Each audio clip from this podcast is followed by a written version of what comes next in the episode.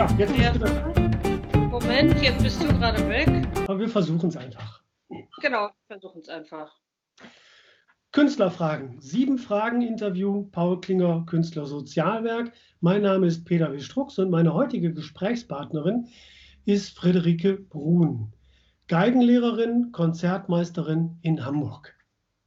Richtig. Herzlich, herzlich willkommen. Vielen Dank. Friederike, welcher Gedanke ging dir heute Morgen als erstes durch den Kopf? Ja, das ist eine sehr gute Frage. Heute Morgen dachte ich als erstes, wie schön, dass ich einen Grund habe zu üben. Weil ich nämlich das Vergnügen habe, am kommenden Sonntag ein kleines Konzert spielen zu dürfen. Was, was macht die Krise im Augenblick mit dir? Ja, also im Augenblick macht sie nicht mehr so viel mit mir, wie sie schon gemacht hat. Ähm, die, die, Kontakte sind immer noch eingeschränkt und ich würde sehr gerne im Orchester spielen, was natürlich zurzeit gar nicht geht. Ähm, aber es fängt jetzt zum Glück langsam wieder an, dass ähm, musikalische Kontakte auch möglich sind. So, das ist sehr erfreulich.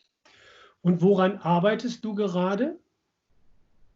Ja, ich habe jetzt ähm, eben aktuell übe ich das Programm für Sonntag. Das ist ein Duo-Programm mit einem Bratscher zusammen.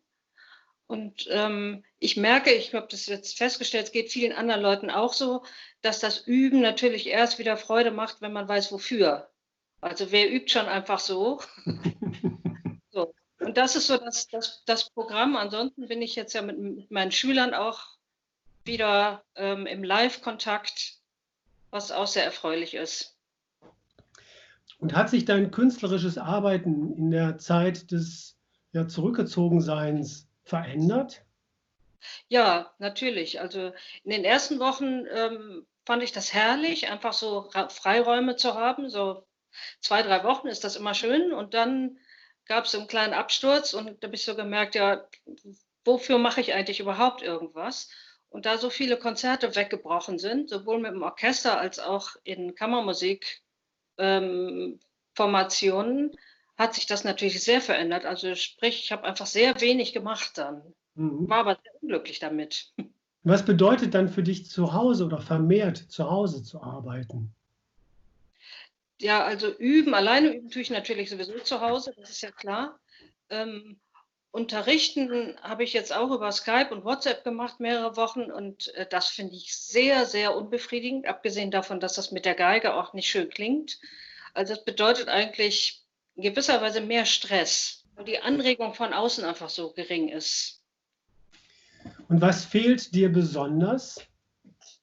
Ja, mir fehlt der direkte Austausch mit den Menschen, der direkte Kontakt, also bis hin zum Körperkontakt, zu Berührung und so weiter. Und ähm, da ich alleine lebe, habe ich festgestellt, empfinde ich das offensichtlich sehr viel stärker als andere Menschen. Mhm. Und, das, ähm, und die Unbekümmertheit, einfach auf Menschen zugehen zu können und damit zu rechnen, dass die auch auf mich zugehen und nicht einen Schritt zurücktreten. Was wird sich verändert haben, wenn die Krise vorbei ist? Tja, ja, ich fürchte, dass die Menschen, also viele Menschen viel von dieser Angst behalten werden, die jetzt aufgebaut worden ist oder die entstanden ist oder noch stärker geworden ist, als sie früher schon war. Ähm, und dass man eben, das ist ein Verlust im Sozialen, das befürchte ich in der Hauptsache. Also ich, ich wünsche es mir natürlich anders, aber da habe ich große Sorge. Mhm. Ja, ja Friederike, das waren schon unsere sieben Fragen. Herzlichen ja. Dank. Ähm, ich wünsche dir, dass das Konzert stattfinden kann, so, so wie ihr euch das dann auch wünscht und wie ihr jetzt äh, vorwärts kommt. Alles, alles ja. Gute. Und dass es bald wieder noch vollere Häuser gibt, wo es dann sich auch lohnt, dafür zu sagen, da übe ich für und jetzt weiß ich, wo es dann lang geht. Ja. ja. Vielen Dank. Gerne. Dir alles Gute. Bis bald. Tschüss. So, bis bald.